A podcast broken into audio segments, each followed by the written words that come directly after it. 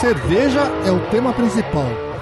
Meu nome é o Rika Shimoishi e pasteurização não é o processo de transformação em pastel. Meu nome é Anselmo Mendo e lá nos primórdios alguém me disse que se é pasteurizado é cerveja, se não é, é chopp. Aqui é o Bronson, que na espera de uma cerveja em Tetra Pak.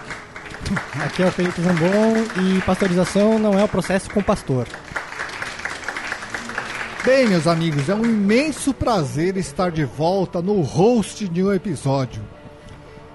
Na verdade, eu não sei como as coisas vão caminhar, né? Porque a falta de prática pode, ter, pode interferir na qualidade do nosso trabalho. Mas em nome dos velhos tempos, eu peço um pouco de paciência que a gente chega lá.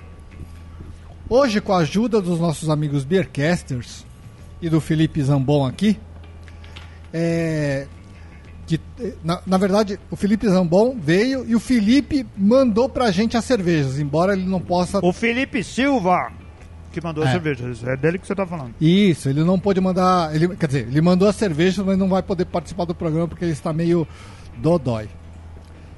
E a gente vai falar de pasteurização. O Felipe tá com caganeira. Pô, e tá com o ouvido entupido. ele falou isso hoje lá no grupo.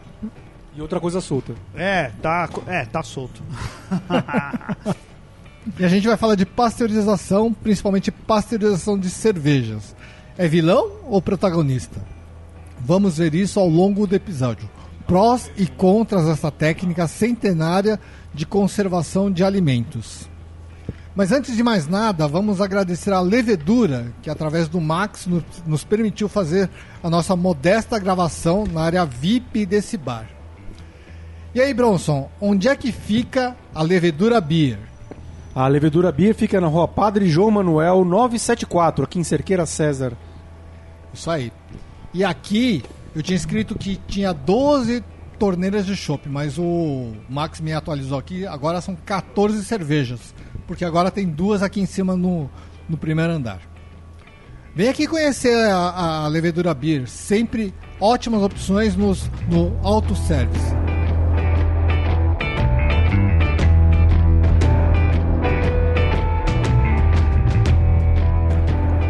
Bom, por que escolhemos esse tema? Vocês sabem? Eu fiquei de perguntar isso, isso no episódio, mas eu não estou sabendo. Qual foi a ideia da pasteurização? Por que, que se escolheu esse tema? Por que, que, que escolheu o tema? É. Não, mas foi você que escolheu, pô. Não, foi o, foi o Felipe que falou. O Felipe? Pra... o Felipe passou o tema pra mim e falou o Felipe, assim. O, o, Felipe escolheu e não veio. É. então a coisa ficou meio no ar, porque eu ia perguntar pra ele no ar. Ah. É, por quê? Por quê? Por quê? Por quê? Eu imagino, eu imagino que a pasteurização tem, tem algum mito que a cerveja pasteurizada, vamos colocar que toda cerveja, toda bebida, toda cerveja que a gente toma é pasteurizada tem a diferença sensorial entre uma cerveja pasteurizada e uma cerveja não pasteurizada. Sim, e porque a pasteurização é uma, um requerimento legal, certo? As cervejarias são obrigadas a pasteurizar cervejas em garrafa, não é? Não, não são não, não são obrigadas. Não, não são obrigadas. Não são obrigadas. Tanto que algumas cervejarias distribuem é, quase toda a produção em rede refrigerada porque não pode. Não, não é, pra, é. nem, precisa pasteurizar. Exatamente, exatamente. É. Então, mas em lata, né? De qualquer maneira, o tema é bem interessante, né? Se bem que, como a gente está numa cidade, na cidade de São Paulo, uma cidade grande, né? A gente tem opção de tomar em chopp. Eu sempre prefiro tomar chopp do que tomar cerveja. Mas você não respondeu por quê? Por quê? Por que o quê? Por que, que o Felipe escolheu o tema? O, o Felipe Zambon aqui respondeu. Porque, ah, na verdade, a gente pode trabalhar um pouquinho essa diferenciação sensorial ah, tá do chopp com a cerveja. Hum. Eu achei que era o Felipe Silva era um incoerente, não sabia o que estava. não, ele não sabe fazendo. mesmo, mas o Zambon veio ah, aqui salvar ele. Entendi. Bom, então a gente normalmente prefere tomar um chopp do que uma cerveja, né? É claro que tem as exceções, tem aquelas cervejas, principalmente aquelas mais sensíveis, e para as pessoas que moram mais fora de São Paulo, assim, mais longe, que não estão no, nos grandes centros, que faz com que a pasteurização seja uma aliada dela, porque faz com que a cerveja possa se preservar por mais tempo. Porque se você engarrafa uma cerveja sem pasteurização, se você transporta ela por um longo trecho, você pode acabar estragando a cerveja. É só ver as cervejas belgas que nós tomamos no Brasil aqui, né? Como a Duvel, as Vedete da vida, todas são pasteurizadas, né? E são, a gente adora elas, são gostosas. É, a, a grande, a, na verdade, sim, a grande vantagem de fazer uma pasteurização é o shelf life do produto. Exatamente. Na verdade, tipo. É, com, com a pasteurização você consegue garantir. Não é que você consegue garantir, mas você garante a estabilidade daquele produto por muito mais tempo. Então você consegue mandar para mais longe, você consegue distribuir por uma, uma cadeia um pouco maior. Né? Tipo. Exatamente. É a conservação, né? Isso, é mais conservação, é mais o período de validade Isso. no- a- que, que o produto consegue. Na verdade, não é o período de validade, né? Porque cerveja, teoricamente, não tem validade. Né? Sim. É, é, o, é, o, é o período em que aquele produto está dentro das características que a empresa, que o, o produtor quer que ele esteja. Quer dizer, manter as características. Não, mas o, a pasteurização é, elimina agentes patogênicos que tem na cerveja, não é? Sim, mas teoricamente a cerveja já, já desde o começo, do, do início do processo, quando você tem a fervura do, do mosto, tudo, você já não tem mais, você já não tem você mais teoricamente todos contaminação. os agentes patogênicos? É, na- o não, problema os da- agentes que poderiam se desenvolver com o decorrer do tempo. Sim, mas é, durante o processo, quando, quando você tem no processo de, de fabricação da cerveja, é, quando você tem a levedura, você, você inocula a levedura, a levedura toma todo o espaço de algum outro potencial agente contaminante. A não ser que aquele agente contaminante já esteja no tanque, já esteja impregnado no processo, que daí vai contaminar a cerveja. É, na verdade a gente vai se aprofundar um pouquinho, um pouquinho mais nesse assunto, mas o Murilo Dadum falou uma coisa interessante que até me chocou, na verdade. Ele falou assim: quando a gente faz a pasteurização, a gente mata tudo que está lá dentro, inclusive a levedura, agentes patogênicos ou não, mata tudo. Mata Por tudo. isso que quando você vai fazer uma. Assim, vou, vou guardar uma cerveja para ver como é que ela evolui daqui a algum tempo. Se a cerveja é pasteurizada, não adianta, porque não a cerveja evoluir. não vai evoluir, porque não tem nada que vai fazer ela ficar melhor. Exatamente. Ela vai ficar igual. Ou, ou pior. né? Ou pior. Ou pior. Ou pior, né? É, bom, pra gente poder tratar desse tema aqui, o Felipe mandou pra gente é, uma cerveja pasteurizada e um chopp, que teoricamente só se diferenciam uma da outra pela pasteurização. O Felipe não mandou nada, foi o motoboy, porque esse pilantra nem trouxe até aqui. Ele chegou, mandou o motoboy entregar a cerveja pro lugar, no local da gravação. É isso aí. E a cerveja que a gente tá falando agora é a Sepultura Ale da Bamberg. Por que será, né, Felipe Bamberg? O amante do Felipe. Bom, a Bamberg é uma das melhores cervejarias de estilo alemão presentes no Brasil. Acho que é a mais famosa, inclusive, né? Ganhadora, inclusive, de prêmios internacionais. Achamos que seria uma excelente oportunidade de poder comparar uma cerveja de boa qualidade com chopp de qualidade semelhante ou melhor.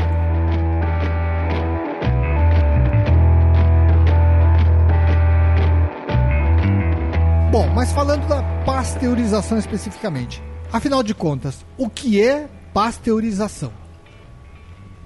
Bronson. Pasteurização é um processo em que você, através de, de- de- depende do processo que a empresa usa, né? mas normalmente pelo calor você, né, você leva bastante, e depois resfria Exatamente. o elemento pasteurizado, que no caso é a cerveja, de Sim. forma a, a Processo inventado por Luiz Pasteur. Sim. Sim.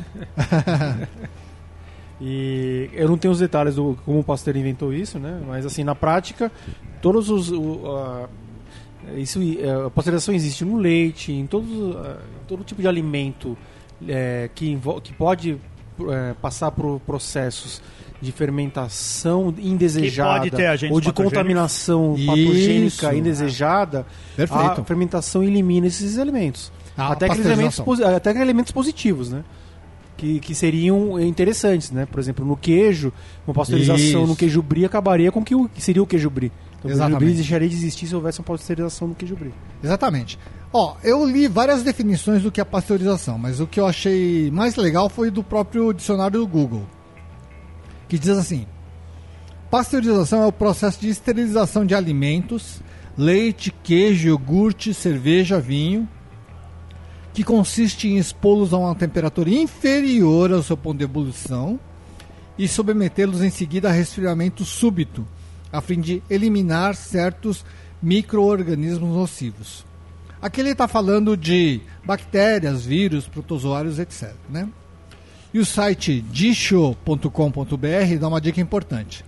Pasteurização é a operação que consiste em levar a temperatura de 75 a 85, embora a cerveja comece em 65 na verdade, certas substâncias facilmente fermentáveis, leite e cerveja, por exemplo.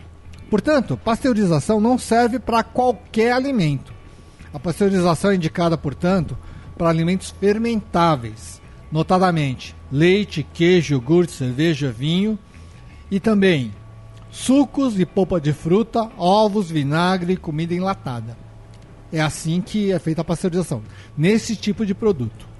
A gente poderia beber alguma coisa pasteurizada ou não para embalar nosso programa? Podemos, mas deixa eu só terminar essa parte Tá aqui de pasteurização para a gente poder ter um conceito na cabeça e começar a tomar já com, tomar uma e tomar outra e sentir as diferenças, né?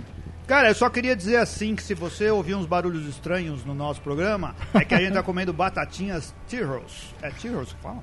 Churros com black pepper, com É com black e- pepper, e, cara. sal Se você- é uma das melhores batatinhas do mundo. É importada aqui no Brasil e aqui no Leveduda tem. Venha e come. É caro, mas é bom. Bom, e quem inventou a pasteurização nesse momento?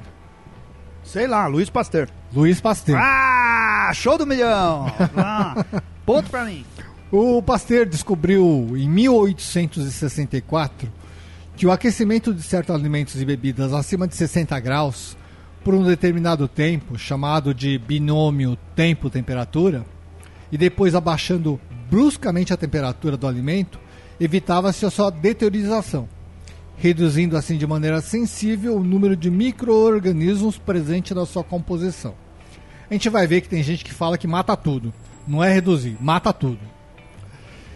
Ele descobriu isso pesquisando o porquê de vinho e cerveja azedavam. E foi a partir daí que se começou a ferver os materiais cirúrgicos e outros objetos sensíveis para eliminar micro-organismos que podem causar infecção. Ou seja, o Pasteur foi um cara super importante, inclusive na esterilização de materiais cirúrgicos, que diminuiu bastante a quantidade de infecções nos procedimentos cirúrgicos, de cirurgia mesmo de, de machucados que eram tratados. Né? Ou seja, foi uma descoberta fundamental para maior sobrevivência do ser humano. Exatamente. Então o Pasteur é ocupado por ter tá super vivendo até os 100 importante, anos. Super importante. Bom, a respeito disso, eu conversei com o nosso amigo Daniel Córdova a respeito do assunto, né? Como ele tinha feito aquela cerveja dele, a Camaleon, lá na Beerland, perguntei para ele da experiência e da diferença entre chopp e cerveja pasteurizada. É, no caso, a Camaleon é uma Catarina Sour, né? E ele explicou que, no caso da cerveja dele, o que ficou mais perceptível era a perda do frescor das frutas e do lúpulo, né? E que, em geral, a pasteurização potencializa o malte, deixando-o mais doce. É, e o Murilo Dadum, inclusive, disse que a pasteurização é como se a gente envelhecesse a cerveja, já que o caráter, após a aplicação da técnica, fica bastante semelhante a uma cerveja envelhecida, né? É, e por falar no Murilo Dadum, tive a curiosidade de saber como esse processo é feito nas cervejarias artesanais, como que se faz a pasteurização nas cervejas artesanais. E conversei com ele para ter mais informações a respeito desse assunto. Eu perguntei para ele é, como é feito o processo de pasteurização na DUM, vantagens da pasteurização e se o processo é o mesmo para todas as cervejas. E ele mandou esse áudio aí.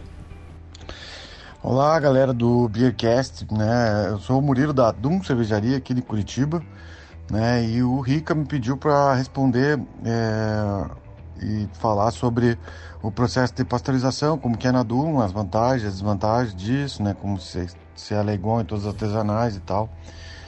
Bom, basicamente o que é o processo de pasteurização? É você pegar a cerveja e levantar acima de 65 graus, né? Por é, X minutos né? A cada minuto que fica acima de 65 graus a gente chama de uma unidade de pasteurização. E com isso a gente cessa qualquer vida, é, forma de vida microbiológica que tem ali dentro. Né? Ou seja, vai matar bactéria, vai matar fungo, fermento, tudo que tiver ali vai morrer, né? Então, e daí a cerveja, digamos assim, para de é, evoluir, né? E com isso a gente consegue deixar ela na prateleira do mercado, por exemplo, ou fora da refrigeração, que ela tem uma vida útil maior. Né? Então, essa é a grande coisa da pasteurização. Né? Quem descobriu isso foi Pasteur, lá no, no século XVIII, acho, e, cara, tava procurando, eu descobri por que, que é o leite ou a cerveja, né? É, estragava. E daí, a partir dessa descoberta dele, né, cara, que revolucionou a medicina, por exemplo. Se você procurar na, no YouTube aquele documentário, né, como a cerveja salvou o mundo, você vai ver lá que explica bem isso aí.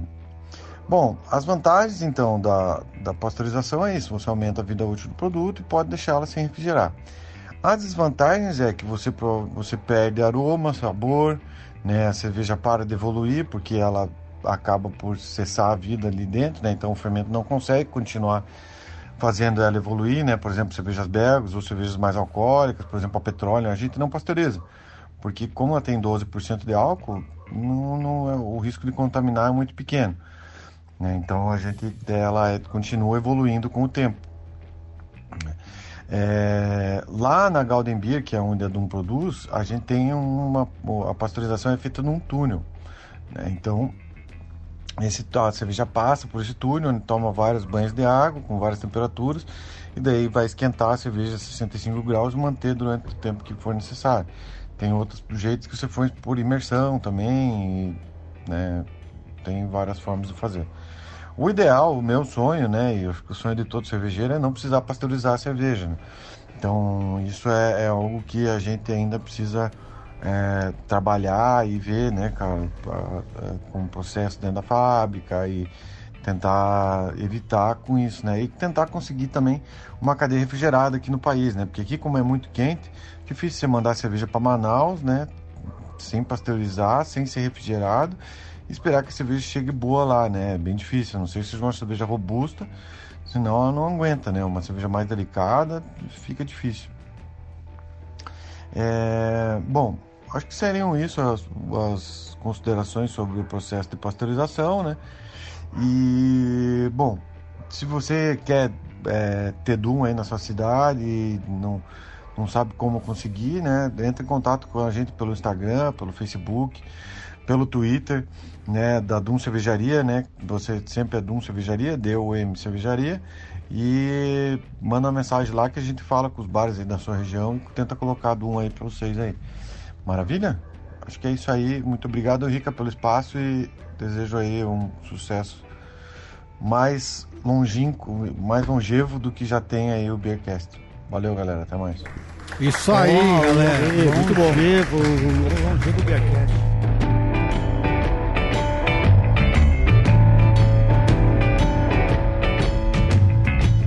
Bom, essa fala do, do, do, Murilo foi bastante esclarecedora a respeito de como é o processo de pasteurização.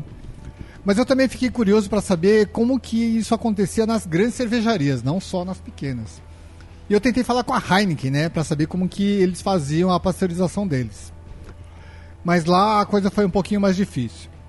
Não responderam o e-mail, é, e apesar de não terem respondido, eles mandaram uma pesquisa falando qual era a minha satisfação com aquela resposta que eles não deram. É, você falou que era do Beercast? Falei. Ah, poxa, é achei isso. que o Beercast ia abrir portas. Não abre porta nenhuma. Bom, mas de qualquer maneira, a fala do Murilo lá deve ter dado uma clareada no assunto, né? Agora sim, vamos brindar e comparar ah, chopp finalmente! Com 20 Ei, minutos finalmente. de programa, Ei. ainda não bebemos nada, vai aí. A gente vai começar aqui pela, por uma sepultura ale da Nós Bamberg. temos assim, vamos explicar quem escolheu essas cervejas. Foi o Felipe Silva, ele é amante do Alexandre Basso, lá da cervejaria Bamberg, então ele trouxe pra cá pra gente duas cervejas da cervejaria Bamberg, uma pasteurizada e outra não. É a, a sepultura ale pasteurizada e uma outra, qual a outra? É a própria Sepultura Ale sem pasteurizar. Ah, Isso. então, uma é cerveja outra é chopp. Todas Deixa eu falar na... aqui, quando eu falei a respeito de uh, necessidade legal de você pasteurizar a cerveja, uhum. no, no, Ministério da Agricultura, Pecuária e Abastecimento, o mapa onde o pessoal registra as cervejas, existe a seguinte uh, regulamentação lá com relação ao inciso 3 do artigo 37 do decreto 6871 de 2009. Da característica de identidade da cerveja deverá ser observado o seguinte: a cerveja deverá ser estabilizada biologicamente por processo físico apropriado, podendo ser denominada de chopp a cerveja não submetida a processo de pasteurização para o invase. Então, assim, para você chamar a sua cerveja de cerveja, ela precisa ser pasteurizada, certo? Exatamente. Ou por algum outro processo. Então é obrigatória a pasteurização para cerveja. É, é, é, isso é só no Brasil. Ah, É só no Brasil que, que existe essa diferenciação entre cerveja e chopp. sim. Né? Tipo, porque na nossa legislação fala que cerveja. O cara que vende a cerveja não pasteurizada, ele não pode chamar de cerveja na garrafa, provavelmente, né? Não. Na, na verdade, Ah. assim, eu li várias definições sobre isso. E o que eu li com mais frequência é o seguinte: chopp não é só aquilo que não é pasteurizado. Chopp é aquilo que é servido on tap. Não pasteurizado, servido on tap. Se você colocar na garrafa, mesmo sem pasteurizar, é cerveja. Não, é que tem assim, tem uma coisa que é uma exigência legal do Ministério, Ah. e tem outra coisa que é o, a, a marca, o, o modo como a gente chama no ponto de venda. É. Mas aí a gente chama de chopp tudo que tiver um tap. Mas porque- pro Ministério, tá vendendo cerveja no tap do, do É, pub. na, na verdade, a grande, a grande questão aí é que a gente inventou um negócio chamado chopp. É, isso. A gente inventou um negócio chamado chopp, que chopp é uma unidade de medida alemã É. Sim, lá sim, sim. atrás. A gente diferencia assim, que tipo, Tipo era- mas, né? É um copo. É, que era um é uma copo, medida de copo. assim. Antiga- no, no resto do mundo é tudo cerveja. É tudo cerveja. É, daí, em pouco importa se é cerveja na, na garrafa, na lata ou on tap. É. né? Só no Brasil que, que acho que até, eu acho, isso é uma previsão ali assim, que futuramente, como que agora o Ministério também deixou colocar vegetal, é, elementos vegetais, elementos animais, provenientes de animais, o próximo passo é não mais diferenciar isso. Ah, eu também acho que sim. Isso vem da ignorância do É, nosso. Ministério da É. Agricultura, né? É, ignorância que existia em nível maior há uns tempos atrás, agora melhorou, mas ainda não resolveu esses Exatamente. pequenos problemas, né? Excelente conversa, mas vamos brindar, caramba. Vamos, finalmente! Aê, Aê, saúde! saúde!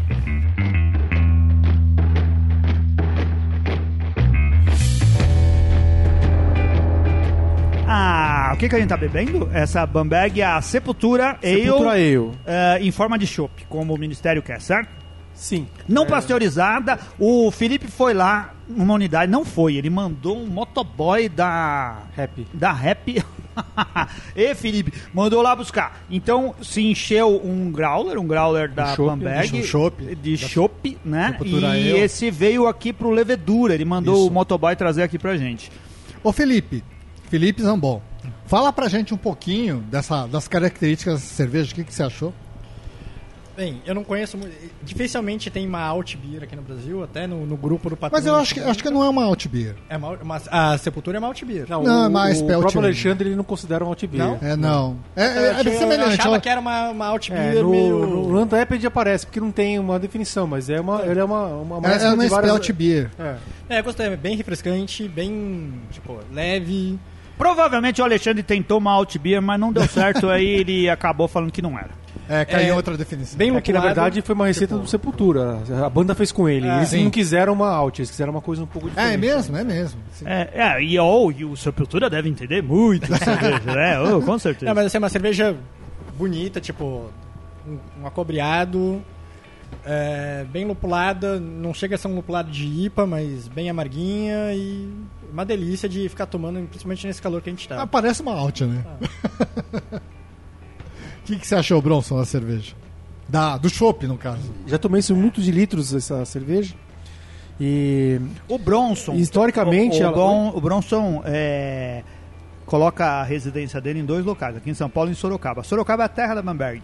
E o Bronson sai lá da fazenda de gado dele pra ir beber cerveja na Bamberg, certo? Vou a cavalo, inclusive. Vai a cavalo lá e lá você pode encher growler na fábrica, certo? E volto dirigindo o cavalo sem problema. Os patrões do mercado já foram lá, a gente já fez uma. Com, é, uma churrascapa. uma churrascapa na, na, na fazenda do Bronson e a gente também já foi na, na fábrica da Bamberg. A gente beer fez tour. um beer tour lá na fábrica da Uma Bamberg. palestra foi do legal. Baso. né? É, e, e lá você pode encher o seu growler com a Alt Beer, que não é a Alt da Bamberg. E a- E você, Anselmo, o que achou dessa cerveja? Eu, ah, então, eu, eu acho que eu vou gostar mais da cerveja em garrafa. É mesmo? é- não, é, é uma boa cerveja. Mas assim, é, eu acho que falta. É, chopp. Acho que falta corpo. É, não tem corpo suficiente essa cerveja aqui. Sabe o que eu achei legal nessa cerveja? Que a exemplo de uma alt, parece que o amargor não vem do lúpulo. É, isso vem que, é- isso que é interessante. Você toma e fala, é amarga, mas esse amargor não é de lúpulo, é de Não. uma outra coisa. É, Isso que eu achei interessante. eu acho que. Bom, eu não sei se o corpo, se eu me expressei bem, dá a impressão que talvez o corpo, algo falta no sabor. Vamos experimentar depois da garrafa. Vou dar a opinião final depois de beber a garrafa também. A gente já fez um programa sobre a Sepultura Ale aqui no Beercast, certo? A gente Fizer- um programa dela. Fizemos, fizemos. Ah. Já faz Lá um tempão, né? primórdios, faz seis anos. Caraca. Bom, o texto comercial da cerveja diz assim: Sepultura Ale é uma cerveja que não se enquadra em nenhum estilo pré-definido. Fabricada com matérias-primas de origem alemã, fermento da região de Colônia, lúpulos de Hallertau e maltes da Franconia, o que faz dela um estilo único, feito para celebrar os 30 anos de uma das maiores bandas de metal do mundo. Harmoniza com som pesado e alto. Temperatura de consumo entre 4 e 6 graus. Só agora, depois dessa descrição, não é uma alt, é uma coach. Né? Pra brincar com. Porque é, da, é, é de colônia, não é, da, não é de É. Düsseldorf. O Linus vai vir pra cá pra arrumar briga. Mas eu acho que a cor da coxa não ia bater, certo? Tá É, é que usaram uma levedura coxa. aí de, de, de, de Diferente. colônia. Diferente. Eu, não, eu É. não posso chamar isso aqui de alt. É, faz sentido. Será que o que o senhor Alexandre errou no negócio? ou ele queria ali- isso? O Baso errou? Ou é porque o Sepultura quis. Quis Não, eu duvido ali, que né? o Tipo, Sepultura quis quis alguma vamos- coisa. É. O Sepultura chegou lá e falou: aí, diz aí que o que vender bem a gente topa. Eu tenho certeza que foi isso. Tenho certeza. Mas a gente tava falando aqui em off, o, o Felipe Zambão falou que ele tinha uma informação a respeito da pasteurização da Heineken. Voltando um pouquinho no assunto que a gente tratou agora há pouco. É, no- quando eu fiz o ICB, né? Eu fiz o curso de técnico cervejeiro no ICB. E lá o... a gente aprendeu que tem algumas técnicas de, de pasteurização, né? Você tem a pasteurização por imersão, que você coloca toda a garrafa em banho-maria, colocamos assim, né? Sim. Você esquenta a água e coloca ela em banho-maria. Isso é o túnel.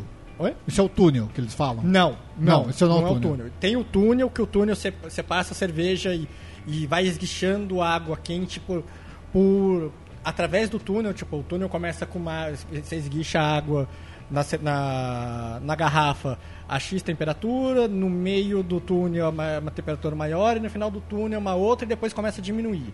Tipo, na verdade assim, no meio do túnel é a maior temperatura da água e depois começa a diminuir. Então, é como eles fazem na Golden Beer. As cervejas, Isso. não a petróleo, mas as outras cervejas lá do, do pessoal da Dum. Isso. Isso, é, essa do túnel é a mais comum Tá. de todas. Porque é a que garante a melhor homogeneidade e tudo. Porque quando você coloca em, em banho-maria, nem todas. Pode ter ponto maior, pode ter uma hora que ali tá perto da borda já mais resfria mais rápido. Sim. E o que a gente aprendeu lá no ICB é que as grandes cervejarias, como tem dinheiro para colocar tecnologia, tem uma tecnologia nova de pasteurização que chama flash, flash pasteurização. Que eles Já fazem a falar. pasteurização em linha antes do invase. Antes do invase. Antes do invase. Entre a- o tanque fermentador e a envasadora, eles passam por uma tubulação que vai esquentar, daí agora eu não lembro o processo. E então daí eles passam por- essa linha que faz uma uma pasteurização um pouco mais leve, digamos assim, Sim. tá? Só que eficiente para matar os micro-organismos. E essa flash pasteurização, ela ela não tem tanta perda de aroma, não tem tanta perda, alteração de sabor. Ela, ela é uma pasteurização mais moderna. Se a flash pasteurização não for rápida, eu não sei o que, que é rápido. Exatamente. Flash. Ah. E, e, e, assim, o que a gente aprendeu até lá é que a Heineken, pelo menos na época, estava pasteurizando os chopps. Daí Caramba. entra- Ah, E agora? Tipo, quando você vai comprar É, um chopp po- Heineken, é chopp ou cerveja? eles devem deve escrever cerveja lá no E barril agora, depois mapa? é Cadê o seu Deus? É. E a Brahma Chopp? E a, ba- é, mas eles não podem mais escrever Brahma Chopp, pode? Não? Não sei. Pode, acho tá, que não tá- é mais. tá no logo ali. Brahma Ainda Chopp. tá Brahma Chopp? Você tá bebendo Brahma Chopp? Não. mas tá lendo o rogo. O rótulo eu sempre vejo. Qualquer, qualquer rótulo eu vejo. É, isso daí. A gente presta atenção.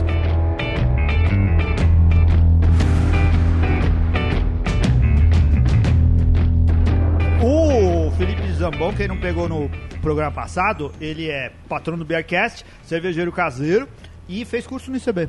Fiz curso no ICB. Qual é o curso que você fez? Eu fiz o de tecnologia de, cerve... de produção, E fez curso pra, de iniciação à cervejaria caseira com o Mestre Jaime. com o mestre Jaime. Olha lá do Pira 1, 3, E 4. eu fui a primeira turma do, do, do Jaime a fazer com malte. Com É. malte não, com, Extrato. com extrato. Olha de malte. só. Com extrato de Extrato de malte. malte. Felipe Zambon é um dos patronos mais ativos do nosso grupo do WhatsApp lá. É, geralmente a gente discute vários assuntos que não tem nada a ver com cerveja. Mas o Felipe fala bastante de cerveja de produção, tem ajudado bastante gente lá. O- Vamos experimentar a cerveja agora? Vamos, a outra. Nossa, meu copo tá cheio ainda. Agora é cerveja, não é chopp. Agora é a cerveja. Meu copo ainda tá cheio. Tem outro copo? Tem, né? Se puder colocar em outro copo, eu agradeço, que aí eu vou experimentar. Tem dois aqui. Ah, tem um outro lado do outro lado. Pode? Meu copo tá muito cheio, eu vou poder beber os dois e ver se eu sinto diferença. Tem lá, é aquela lá. Qual que é o número do programa que. que a gente? É, o programa 14. O programa 14 foi sobre a sepultura. Eu não lembro quem gravou esse programa. Quem gravou, assim, foi, fui eu, o Ricardo, o Renato e o Gustavo, mas não lembro quem que era dono da pauta nesse dia. 14, nossa, muito tempo atrás. Sabe que no, quando a gente começou, Bronson, a ideia era assim: é, será que a gente vai conseguir chegar até o programa 10? A gente pensava assim: nossa, programa 10, aí a gente vai ser um podcast de sucesso. Estamos aí no 350, tentando parar, não consegue. parar. 350. Então agora abrimos. Já abriu? O Bronson tá abrindo aqui. O Bronson é muito chique. Ele trouxe o abridor em forma de guitarra para abrir a Sepultura Eu. É muito chique mesmo esse Bronson. Depois ele comprou isso daí provavelmente no Canadá. Provavelmente é uma guitarra do Rush ou um É baixo da do empresa que eu trabalho. É da empresa que você trabalha? Você trabalha numa empresa de guitarra. Você trabalha na Fender. Na Gibson? Fender. Vamos lá agora então provar a cerveja da garrafa pra ver se. Pra mim tá bom. O Bronson tá servindo aqui pra gente, ficou um tantinho aqui. A coloração. Ó, a cerveja da garrafa é mais límpida. Evidentemente mais límpida. E a espuma não sei dizer. A cerveja sem pasteurizar é mais turva, né? Não dá pra ver o outro lado. A cerveja ah, pasteurizada é bem límpida. O Anselmo fez o, foi o único que fez o certo. Ele, ele separou um copo Verdade. de cada uma. É, Vamos brindar? vamos brindar. Essa daí tá Saúde! meio quente.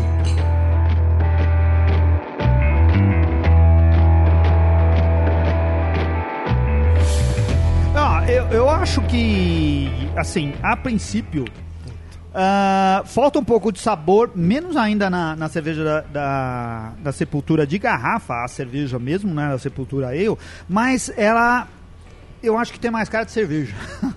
tem mais jeito de cerveja. Eu acho que o sabor que falta na outra, nesse daqui, não, não faz falta. Não sei se é Cê porque... acha? Eu acho. Você acha que, que, que ela Eu acho que sabor? dá bastante diferença. Não, dá diferença. A- Aquela, aquela brincadeira que eu tava falando que eu, eu achei essa cerveja incrível, que como uma alt, é, ela tem um amargor, e você percebe claramente que não vem do lúpulo.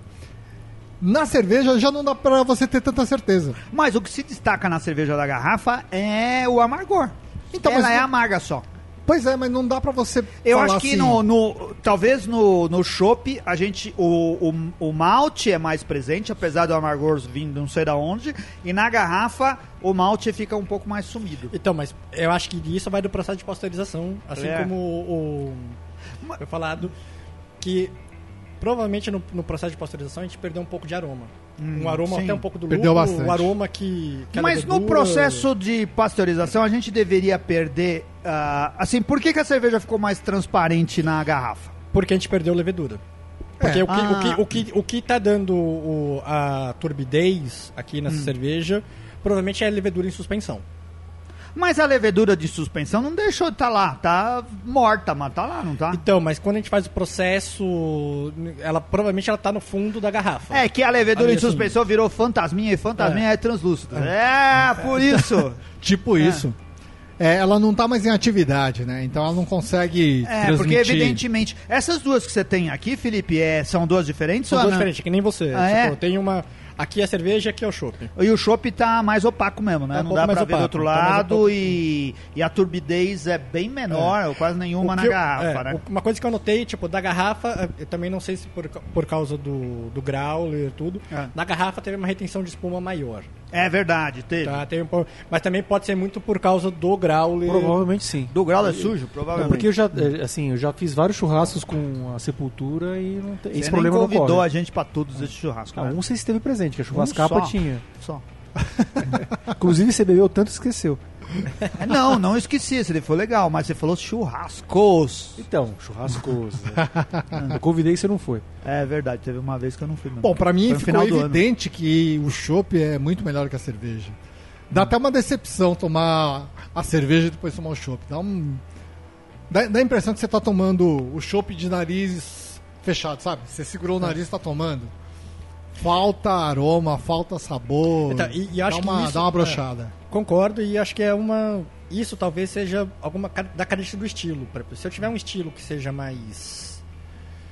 que não peça tanto o aroma, Sim. a pasteurização não vai ser tão sentida. Então é E- evidente. e, lógico, isso com que a pasteurização foi bem feita, né? É, e claro, e, e cada empresa provavelmente tem um processo diferente. Sim, Sim. a cadeia foi tudo. tudo uma outra coisa que, que até esqueci de falar na- no, no curso de CB que a gente, que a gente teve, o Alfredo, que é o dono do ICB, que é o que trabalhou na Heineken, que falou pra gente, ele falou assim: se eu soubesse de algumas coisas, eu nem pasteurizava a cerveja da Heineken. Porque só o processo de transporte que o caminhoneiro vai levar, o caminhoneiro para para almoçar, dentro do, do caminhão, chega a 80 graus, pasteurizou a cerveja. Então, que assim, bom então, saber isso. então daí você não precisa, você não precisa fazer o pasteurizar, porque daí a, a cerveja tá, to- tá sofrendo um Ah. duplo processo de pasteurização. Ela tá perdendo duas vezes o aroma. Tá- então assim, daí Ó, isso daí era um grande apelo de marketing, né? Eles podiam escrever assim, cerveja duplamente pasteurizada. Olha É. só, ia vender pra É, ia caramba. vender de duplo né? malte, é duplo Mas, pasteurização. sabe, É, mas você falando pasteurizado. isso, sabe uma coisa interessante na fala do, do, do, do Murilo?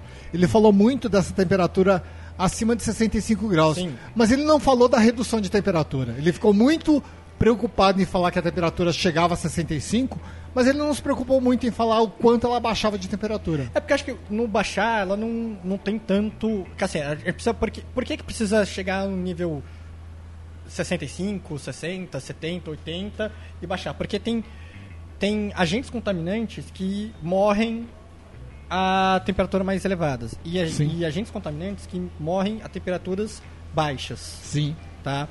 Só que o problema de chegar a temperatura alta é que todo o aroma é volátil. Então, quando chega uma temperatura 60, 70, eu vou perder esse aroma. Que o, o aroma ele vai se volatilizar e eu vou perder ele. Mas como que vai perder se você pasteuriza dentro da garrafa? Como que ele vai sair da garrafa?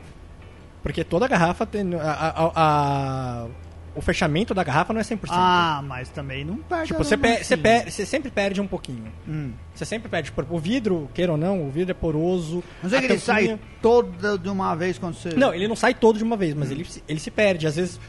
Daí, assim, eu não sei muito de química, mas às vezes a molécula de aroma se pode se degradar.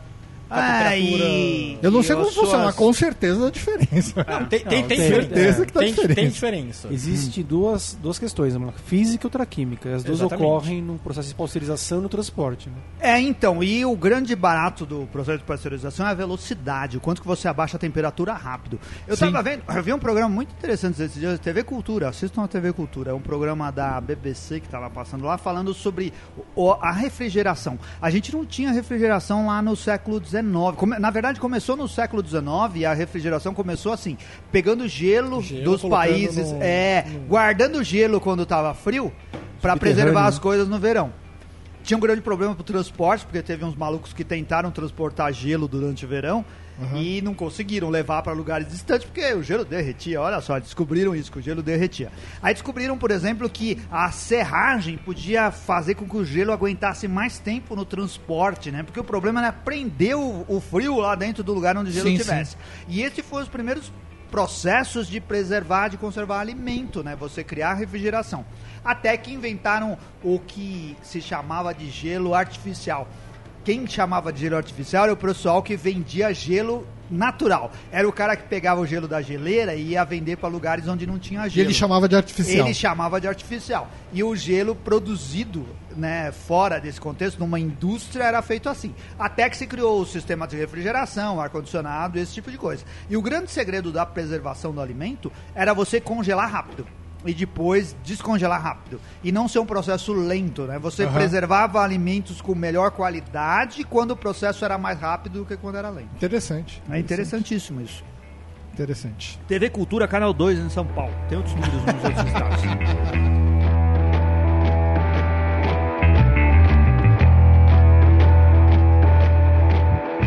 Bom, falando um pouquinho da cervejaria, né? A cervejaria Bamberg é localizada em Votorantim, né, Bronson? Em Perto- Votorantim, na Grande Sorocaba. Isso, pertinho de Sorocaba, interior de São Paulo. É, sua linha de produtos é focada principalmente na tradição alemã. E tem à frente Alex- Alexandre Bazo, amigão do Felipe. Ah, amigo mesmo, ah, muito amigo mesmo. É, do peito. É. Inclusive já houve uma excursão para Bamberg, não foi isso? Excursão do Beercast? Não foi? A gente Né? passou um. Fomos lá num domingo, foi um beer tour, foi super legal. Foi, o Baso mostrou, ele fez uma palestra, depois levou a gente pra área de produção, levou nos tanques, tomamos cerveja dos tanques. Direto do tanque. Direto do bico. tanque. Foi divertido pra caramba. E a sorte é que pegou um dia de preços baixos, não é isso? Isso, nesse dia era foi o- o dia que ele vende cerveja mais barato lá. Mas isso foi só sorte, a gente não programou Baita nada. A gente sorte. foi pra lá. Com, a gente de azar com o Felipe e com o Bronson quando vai gravar programa, que chove e inunda a cidade. Esse não choveu. A gente dá sorte nesse dia de fazer um negócio aí. E, e aí a gente foi lá e bebeu as cervejas, fez todo o tour e ainda compramos cerveja pela metade do preço. Sensacional. Vire patrono, quem sabe você dá essa sorte junto com a gente. É, e a Bamberg é uma cervejaria que ganha, ganha prêmios tanto no Brasil quanto no exterior. Austrália, Alemanha. A, a, a Bamberg ganhou prêmios com a Rausch Beer deles lá na Europa. Isso é impressionante. Eu vi uma reportagem, uma, uma entrevista com, com o Alexandre Barros falando que ele ficou até constrangido que lá na Europa ele ganhou prêmio com a Rausch Beer dele. Mas foi na Alemanha? Se foi na Eu não tenho Polônia, certeza, era de mas- raiva. Ele, ele ganha bastante prêmio na Alemanha. Ele, ele Ah. tem. Ganhou na Alemanha. Eu tô O ca- só o querendo... cara é bom, o cara é bom. querendo... A Ali Rausch na Alemanha na divisa. A Rausch Beer não, tenho certeza, é. mas eu, foi eu, na assim, Europa. eu fico fazendo milhões de brincadeiras, mas eu admiro muito a Bamberg porque eu gosto de estilos alemães e quase ninguém se dedica a fazer estilos Exatamente. alemães como ele se dedica. Então eu sou um, um cara que defendo a o, bandeira da Bamberg. Muito- Continue assim. Muito, muito boas cervejas dele. Bom, vamos falar um pouquinho de notas e harmonizações. Olha, faz tempo que a gente não faz isso, hein? O Rica não estava aqui, o pessoal esqueceu um pouquinho disso aí. Eu né? achei que ele ia falar Como assim, assim, por exemplo? vamos falar dos patronos e encerrar o programa. Não, agora vamos falar de notas e harmonização. O que, que você harmonizaria essa cerveja, hein, Bronson? Ah, Eu já vou dizer de cara que eu já disse antes, né? Um churrasco, isso aqui Churrasco. vai. Apesar A de não litros, ser a né? harmonização perfeita, mas ela substitui, perfe- ela substitui muito bem qualquer Pilsen que você vá comprar aí no mercado para um churrasco. Com vantagens, É, com mais com sabor, vantagens. inclusive a cerveja, né? O sabor, a cerveja, o Eu frescor. acho que ela harmoniza muito bem com batatas fritas Tyrrell's, Black Pepper, Sea Salt. ah, funciona super bem, cara. Eu gostei da harmonização. E você. Felipe? Ei, falando como. Já que é uma cerveja alemã, não sei o que. Combina com salsicha. Salsicha Ah, é, tudo na Alemanha combina com salsicha. De Wurst, porco. é. Tá certo que é outra área da Alemanha, ali outra parte, mas. Ah, mas acho que no país inteiro tem algum tipo de salsicha, É, exatamente. Ah. É, tem um Weisswurst, alguma É. coisa assim. Bom, eu mesmo harmonizaria com um baked potato, com bacon. Assim. Eu lembrei da- das lições do Guzon, né? Que ele sempre fala que tem que harmonizar força com força. No caso, falta de força com falta de força. Você não pode misturar uma coisa muito forte com uma coisa muito fraca que pode não combinar muito bem. No caso, acho que batata com bacon ia ser bem legal. E as notas, moçada? Como é que vocês acham que Ah, essas- Sepultura Ale em chopp, eu já dei e continuo dando 3,75 porque eu, assim, eu gosto muito dela. Talvez aqui o frescor desse chopp não esteja tão... Você é um regionalista. Também achei, Bronson. Achei Você que não tá tava tão defendendo- fresco. Eu já tomei um- o chopp melhor do que, talvez, eu não sei como é que tava esse barril lá na, na Bamberg Express do Perdizes. Sim. Talvez já estivesse um pouco mais é, ultrapassado em termos de tempo, mas eu, assim, em geral eu dou 75. Nessa eu daria 3,5, mas eu acho que é, é injusto em relação a- ao que é o chopp, tá? 3,5 eu daria pra garrafa. A garrafa 3,5 ela tá super equilibrada, dá, dá 10 a 0 em qualquer outro Pilsen do mercado. É, eu, eu, eu gosto muito da, da, da, da Sepultura, mas eu prefiro muito mais em chopp. E aí, Ansel? É, eu também. É, eu acho que o chopp tem tudo pra ser melhor, mas eu não acho que esse chopp que a gente tá bebendo aqui é melhor. Eu acho que ele vale 3 e acho que a garrafa vale 3,5. Ah, Garrafa melhor, você achou? Eu achei a garrafa melhor, porque eu acho que a garrafa entrega regularidade. Eu acho que essa ale da Sepultura aqui, a gente, eu já bebi várias outras garrafas dessa e achei que elas são muito parecidas. E acho que esse chopp tá inferior ao que dá pra beber em outros lugares. Eu achei o chopp meio. Também fiquei meio. Eu, É, já eu tô tomei decepcionado com o chopp. Mas o problema talvez seja do chopp, da armazenagem. Tem va- Esse é o problema do chopp, cara. Não Quanto é só assim, faz que é o mais mais pasteurizado, sensível? é bom, ele é, é, por, sensível. é por isso que existe a pasteurização. É, então.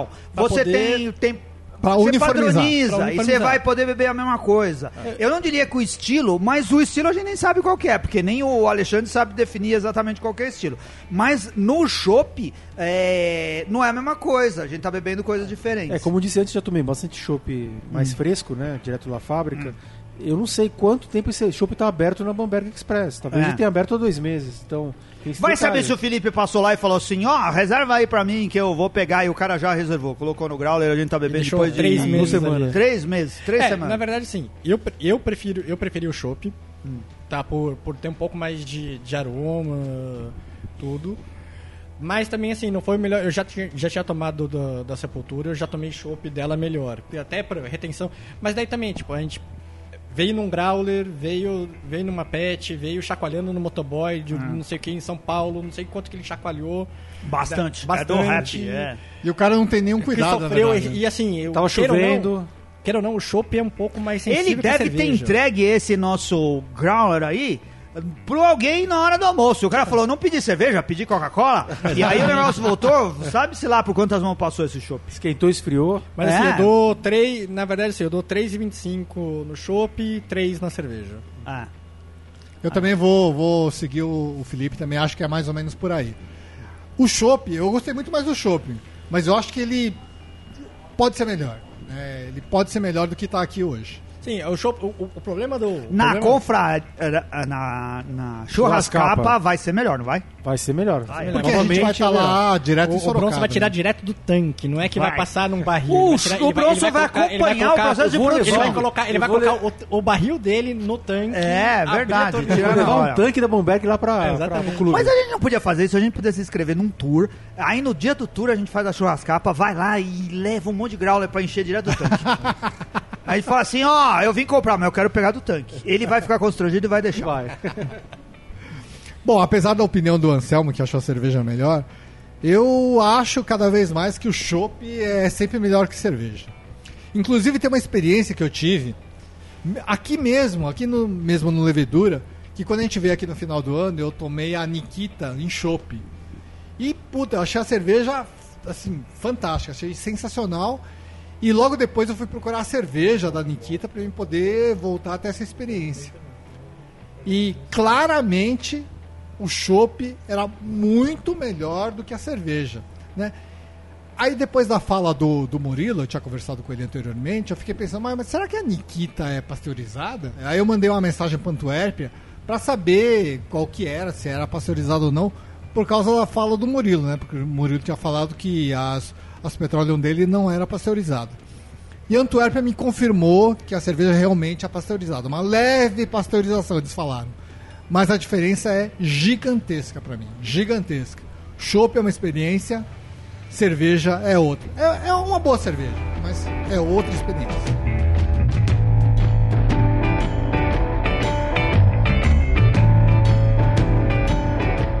Se me permite um momento vintage, Claro, esteja à vontade. em 14 de agosto de 2013, o Beercast publicou um pod- um- uma gravação no programa número 14. 14. 14, o primeiro ano de vida do Beercast. Nossa. Eu vou ler o texto. Né? Quem quiser ou em- tem interesse pode buscar pelo nosso blog e vai ter acesso ao. ao, a- ao te- o tema é Cerveja Bamberg Weizen Sepultura, é, 25 Aniversário Edition. Está em inglês isso aí, né? Beercast número 14. E o texto é o seguinte: A cerveja e a banda do próximo episódio são Roots. Dando continuidade à série de programas sobre cervejas de bandas de rock nacionais, Hoje vamos degustar a cerveja de trigo da Sepultura. A banda de heavy metal brasileira mais conhecida no mundo está comemorando 25 anos de aniversário e a gente não poderia deixar de provar essa cerveja de trigo feita especialmente para essa ocasião. É fácil ver um show de Sepultura? O que o Faustão tem a ver com a banda? Existe chopp de Erdinger? Por trás de um grande homem sempre tem uma grande mulher? Descubra essas grandes respostas no programa mais pesado de todos os tempos. Isso eu acho que é coisa do Gustavo Passa. Ah, né? é coisa do Ah, Gustavo com certeza. Passa. E tem vários erros de português aí. é, com certeza é do Gustavo Passa. Foi lá no começo, programa número 14, 14. né? Ah, então era uma É, faz sepultura de- Weizen. Não era essa, essa sepultura, então. Porque essa não é É, Weizen. não Isso é, isso é outra, verdade, é a sepultura a, primeira- Weizen. a primeira sepultura era uma Weizen. E aí a Ah, gente vê como o Sepultura sabia o que queria, né? é, como eles estavam por dentro desse negócio. Bom, amigos, é isso aí. Eu quero fazer um agradecimento especial ao Rafael Stanguini, palmeirense roxo, um ótimo professor de música. É, ele ensina violão, guitarra, teclado. O cara é fera. Se forem, se você quer aprender esses instrumentos, procure ele. E ele foi ele que deu essa canja no, no início do programa com Refuse Resist do da Sepultura, que era o tema desse programa, ok? Também quero agradecer fortemente nossos patronos, sem os quais esses programas não seriam possíveis. Em especial ao Fabrício Guzon, Flávio Ocode, Henrique Gonçalves e o sommelier campeão Jairo Neto. E, o Felipe Zambão que veio aqui com a gente. Felipe Zambon. E todo o carinho para os nossos demais patronos. Quais são mesmo, Bronson? Alex Nascimento, Ana Castilho, Anderson Silva, André Frank, Bernardo das Cabeças, Bruna da segunda rodada, Bruno Travesti Bir, Charles Alves, Charlão, Sommelier da Depressão, Cintia Ocal, Cláudio Dias, Cleiton Oliveira, Cris Krause, que é a nova patrona, Cristiano Valim, Danilo Del Santo, San- Garcia, Whiteson Meira, Whiteson Viajante Cervejeiro, Eduardo Fabri- Frediani, Fabrício Guzon, Felipe Zambon que está aqui com a gente, Fernanda Marim, Fernando Mota, Fab- Flávio Code, o Gabriel Duarte, Gabriel Quinqueto, Griban Ferreira, Giuseppe Coller, Glauco Yunui, Guilherme Abreu, Guilherme Wood, Gustavo Luna, Gustavo Passe, Éber Fontão, Henrique Silva, Hugo Santos, Ivo Alvarenga, Jairo Pinto Neto, João de Deus, João Alves, Karen Della Elven, o Coit Kosic, Leandro Varantas, Léo Santos, Lino De Paoli, Luciano Maia, Lu- Luiz Camargo, Luiz Gentili, Luiz Pereira, novo patrono, Ma- o Magdiel, Magdiel, agora você tem seu nome, né? Magdiel Magdiel. Xerox. Michael Souza, Marcelo Moretti, Martin de, Martins de Lima Júnior, Matheus Ramos, Max aqui da Levedura, nosso grande amigo, Nuno Caldas, Paulo Gustavo, Pércio Brunelli, Pricolares, Rafael Corich, Ricardo da Santa Inês Tap House, Ricardo Nacabuco, Rodrigo Volpe, Rodrigo Marques, Saulo Campos, Saulo dos Santos, Sérgio Ribeiro, Thiago Pereira, Thiago Lima, Thiago Murta, outro novo catrono, Túlio Costas, Vinícius Moraes, William da Cratera e o William da, da Cervejaria Costa Leste. Muito bem. Ó, e é bom lembrar que agora a gente pode atender mais ouvintes, porque agora a gente tá no Deezer. Ei! E finalmente conseguimos cadastrar. O Deezer tinha um problema de cadastramento, cara. A gente não conseguia colocar. A gente usa o plugin da Blubbery para gerar o nosso feed. E ele dava pau a hora que a gente ia eh, tentar atualizar. A Blubbery vivia dizendo assim: vamos, vamos montar uma interface para vocês conseguirem colocar. E nunca fazia isso pro Deezer. A gente tinha que usar o formulário do Deezer e não dava certo. Só que agora eles, a, a Blubbery fez, a gente conseguiu colocar. E agora você pode ouvir o Beercast no Deezer. E para ser patrono, você acessa o PicPay barra Beercast ou o apoia.se barra Beercast Brasil. Isso. Se você quer pagar com boleto, não usar cartão de, não usar cartão de crédito, Ou mora se- fora do Brasil. ou se você mora fora do Brasil, acesse o apoia, apoia.se. Isso aí. Isso daí. E só uma correção, Bronson. Defendendo o lado nipônico dos nossos patrônicos, o nome do Ricardo é Nakakubo. Nakakubo. Isso aí. É E, e aqui- eu queria dizer que esse programa teve uma hora de duração e não foi culpa minha. Vamos encerrar? Encerrando. culpa eu. É. Pessoal, obrigado por nos acompanhar. E- Essa finalização faz tempo que vocês não fazem, hein? É, então vamos lá. Obrigado por nos acompanhar. Acessem a gente através do site, Facebook, Instagram, Twitter, iTunes. Faça os seus comentários, dê cinco estrelinhas, converse com a gente. Forte abraço e até a próxima. Valeu! Abraço! Tchau!